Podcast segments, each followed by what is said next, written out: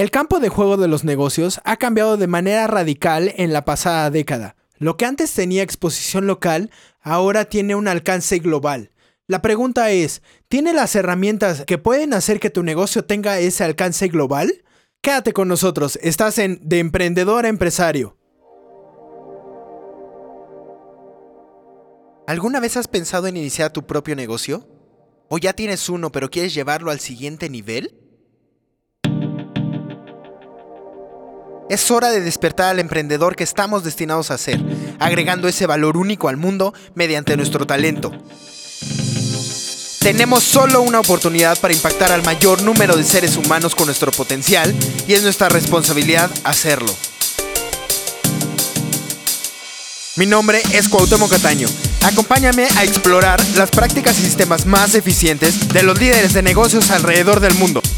Por medio de entrevistas, libros y experiencias, te mostraré las herramientas que necesitas para lograr sobresalir en un mercado tan competido como el de hoy y con ello construir un negocio sólido. Bienvenido a tu podcast, de emprendedor a empresario. Buenas tardes, empresario, ¿cómo estás? Mi nombre es Cuauhtémoc Cataño. Bienvenido a tu podcast de Emprendedor Empresario. El día de hoy vamos a platicar de algo que me parece fundamental para poder escalar tu negocio. ¿A qué me refiero con escalar tu negocio? Es, por ejemplo, ¿qué tanto puede crecer tu negocio y mantener ese crecimiento sostenidamente? O sea, ¿a qué vamos con esto? Por ejemplo, vamos a crear un sistema. Entonces, ¿qué es un sistema o cuál sería una definición de sistema en los negocios? Es algo que tú haces una vez, o sea, no es que nada más en un día o en una hora se haga, sino tú ejecutas ese trabajo una sola vez y ese sistema ya está trabajando para ti. Entonces, puede ser, por ejemplo, un embudo de ventas, puede ser un sistema automatizado de ventas, puede ser un sistema de prospección, puede ser, em, por ejemplo, un podcast como este, y puede ser un webinar, puede ser algo que quede ya bien en la nube, o sea, un documento que puedas duplicar fácilmente, o... Eh, algo de, lo que te puedas apalancar y que no haga que tú estés o que tu empresa más bien sea dependiente de tu presencia, ¿no? Entonces, algo eh, de lo que estábamos platicando mi novia y yo es, es de eso, de cómo hacer que la mensajería, si bien no en un primer momento, pero sí después, sea autosostenible, ¿no? El cómo ya no dependa tanto de que estemos eh, cuidando el sistema de mensajeros, el cómo se generan los envíos, el... Eh, en la prospección quizás sí, pero desde otro punto de vista, ¿no? Que es lo que hablábamos ayer. Por ejemplo, las herramientas digitales es algo que nosotros consideramos muy importante. ¿Por qué? Porque así ya las llamadas, como te decía, ya no son tan en frío, ¿no? Es, por ejemplo, lo que yo le decía. Em, a cualquier profesionista puedes hablarle y le puedes decir, mira, eh, yo estoy generando actualmente un negocio de empanadas, vamos a poner.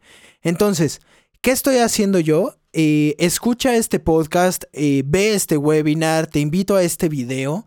¿Para qué? Para que veas lo que estoy haciendo y para ver si realmente eh, tienes el perfil que estamos buscando para la empresa, ¿no?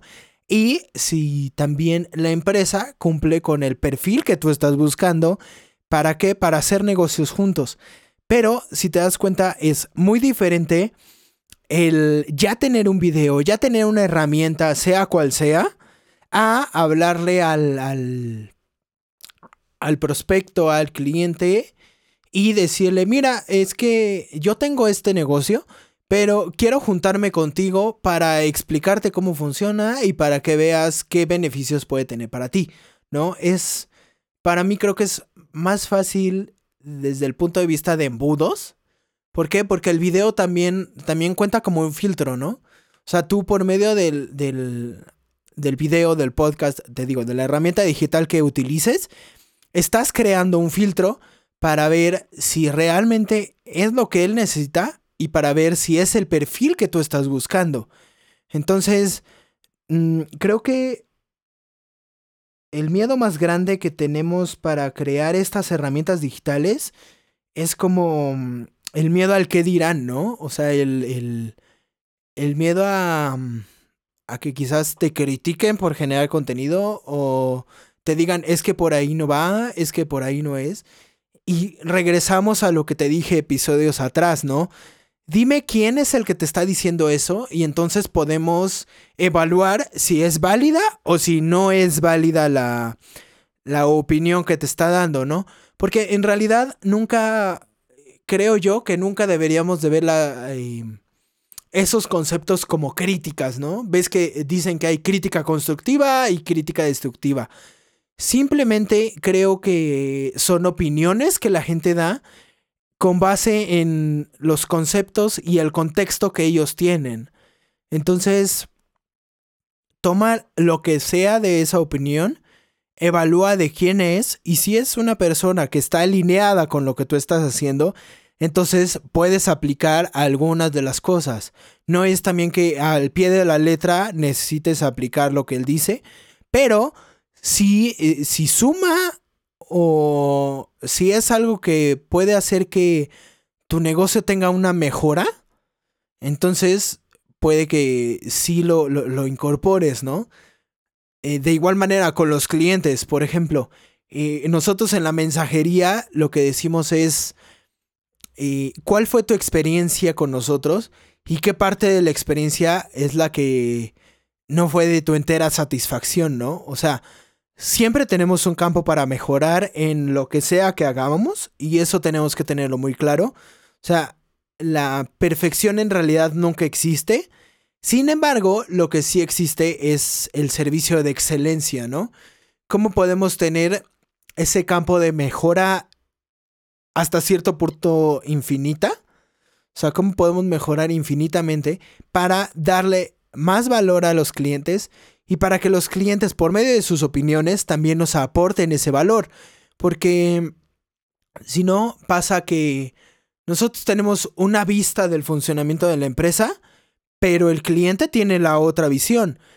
Y también la gente que no es tu cliente tiene otra visión. Entonces, es cómo podemos nosotros aprovecharnos de un sistema para, por ejemplo, ver qué piensan los clientes, cómo podemos mejorar, cuál es la experiencia que tienen acerca de nuestro servicio o producto, ver eh, la gente que, por ejemplo, vio nuestro producto, pero igual y no estaba alineada con lo que nosotros ofrecíamos, o igual y es alguna otra cosa, es ver cómo podemos también eh, investigar esa parte, ¿no? O sea, ¿qué es lo que te hizo no no requerir nuestros servicios o no buscar esa, esa, esa, comunión entre empresa y cliente y también con los empleados. ¿Por qué? Porque dentro de la empresa también tenemos una cultura de, de empresa. Entonces, una cosa es lo que piensan los empleados, otra cosa es lo que piensan los directivos. ¿Por qué? Porque puede que tengas una relación laboral y que seas nada más el subordinado de, pero también hay empresas ya ahora que pues contratan freelance, ¿no? Entonces, ¿qué te lleva a ti como freelance el venir para acá? Y, nosotros también, ¿qué es lo que vemos de un freelance para tomar la decisión de, de contratarlo o no? Porque no es nada más porque me caíste bien y porque ya, o sea, creo que sí hay factores muy importantes como la calidad del trabajo, eh, el, qué campo de mejora hay en cuanto a la aceptación de opiniones de parte tanto de la empresa como del, del, freelance. Y entonces de ahí puedes tomar todo esto. ¿Para qué? Para armar este sistema que yo te digo y eh, mejorar los procesos de captación, de servicio, de ventas, de... En realidad de o sea, una integración holística, ¿no? De un sistema. Ahora, em, no tengas miedo al que dirán. O sea, sí se trata de generar contenido que pueda perdurar, aunque tú no estés presente. Entonces, por ejemplo, em, ¿qué, voy, qué, qué estoy implementando en... ¿Qué estoy implementando en la mensajería? Por ejemplo, los términos y condiciones no los... Em, o sea, sí debe de haber un papel que debe de firmar la gente como para confirmar que sí leyó los términos y condiciones, pero en realidad sería como hacer un video explicativo de qué van los términos, de qué son las condiciones, de cómo es la empresa, de qué va la empresa, y con eso tú ya tienes algo mucho más interactivo con la gente, ¿no? ¿Por qué? Porque hay veces que no podemos tener los ojos pegados a la pantalla o a un papel o algo para ver las cosas, pero ¿qué pasa si yo tengo un video en el cual, bueno, puede que estés o puede que nada más lo estés escuchando o viendo, pero ahí te voy a explicar yo los términos y condiciones generales de la mensajería o del emprendimiento que tú tengas. Y entonces el cliente pues nada más es como, mira, eh, ya, el video es una transcripción de lo que dice este documento. De todos modos, si lo quieres leer, estás eh, en tu entera libertad para hacerlo. Pero tú con eso ya estás también dando otra mm, ventaja, ¿no? Porque, por ejemplo, para la presentación de tu negocio, puedes usar eso, puedes usar eh, un audio, puedes usar un video, puedes usar eh, un PDF no sé, hay hasta los videos explicativos de las em, de los que dibujan y eso también puede ser, o sea, un, un programa de doodle, no hay bronca. Pero si es pensar en eso, no es tanto el pensar en cómo yo voy a distribuir mi tiempo para poder llegar a esa gente. ¿Por qué? Porque imagínate, nosotros tenemos 24 horas de nuestro, o sea, nuestro día está conformado por 24 horas. Pero en realidad nosotros de esas 24 horas nada más idealmente tenemos 16 horas. Podemos ampliarlo hasta 20 horas, pero idealmente para dormir son 8 horas de sueño. Entonces eso te deja con 16 horas de actividad productiva. ¿Cómo vas a poder llegar, imagínate, a 160 clientes en un día si nada más tienes... Eh, 16 horas de día, ¿no? Porque, por ejemplo, es lo que estábamos hablando. ¿Qué pasa eh, en uno de los negocios en los que estoy incursionando de comercio electrónico? Se hacen las presentaciones, pero son presenciales. Entonces, eh, hubo uno de los socios que dijo, es que yo hice 90 prospecciones en un mes. Y sí, está padre que hagas 90 prospecciones en un mes, pero son tres prospecciones por día. ¿Qué pasaría si por medio de un video o de un audio o de otra cosa pudieras hacer que esa gente fueran 90 personas por hora? ¿No? O sea, o pon tú, si no es por hora, por día, que fueran 90 prospecciones por día. Entonces, imagínate el crecimiento exponencial que podrías tener ¿Por qué? Porque estás llegando a más gente. Eso es realmente acción masiva, o por lo menos así yo lo veo, ¿no? Es tú después de esos videos ya llegas y no llegas como alguien que le va a ofrecer algo y que él va a decir, déjame lo pienso, sino que tú ya con esos videos, con esos audios, con esas herramientas, tú ya estás precalificando a tu prospecto para poder llegar y saber eh, realmente si es lo que él necesita y si es tu perfil de cliente. Porque si no, en realidad, pon tú, eh, que hagamos 5 o 6 prospecciones al día, pero de esas 6 prospecciones, 5 nos dicen que no y uno nos dice que sí, bueno, ya tenemos un porcentaje de bateo del 20%. Pero si tuviéramos esta herramienta digital sería, mira, eh, ¿qué es lo que le estaba platicando a mi novia? Eh, con un dentista, por ejemplo. Mira, estoy yo eh, generando estos canales de distribución, pero quiero saber primero si es viable para ti y si tú tienes el perfil que nuestra empresa necesita. Entonces, ¿qué vamos a hacer? Te puedo mandar la liga de un podcast o te puedo mandar la liga de un video. Eh, yo calculo más o menos, tú ahí ves cuánto tiempo tienes de contenido. Pues decirle, mira, em, yo calculo más o menos que esta serie de videos, esta serie de audios, lo que sea, te tardas dos días en verlo relajadamente. Entonces, por ejemplo, hoy que es miércoles, ¿qué te parece si te hablo el viernes a las 5, 6 de la tarde, más o menos como esta hora? Y entonces platicamos y vemos qué, qué pasa, ¿no? Si no es para ti, no pasa nada, no hay compromiso. Esto, o sea, escuchar las herramientas que te voy a dar no tienen compromiso alguno. Pero date la oportunidad de ver si es algo que realmente puede funcionar para ti, ¿no? Y entonces, con esos videos, tú empiezas ya también a perfilar la gente que realmente estás buscando para tu negocio, ¿no?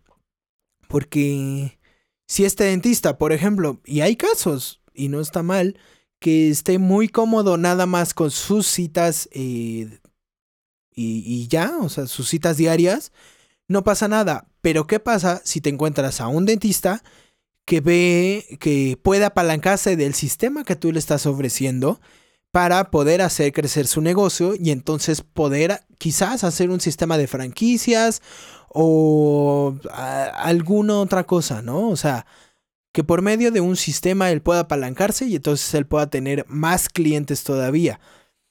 Creo que así podríamos llegar eh, mejor con los prospectos. ¿Por qué? Porque le estamos agregando valor antes siquiera de venderle nuestra oportunidad o venderle nuestro negocio o venderle lo que queramos hacer, ¿no? O asociarlo con nosotros, no sé.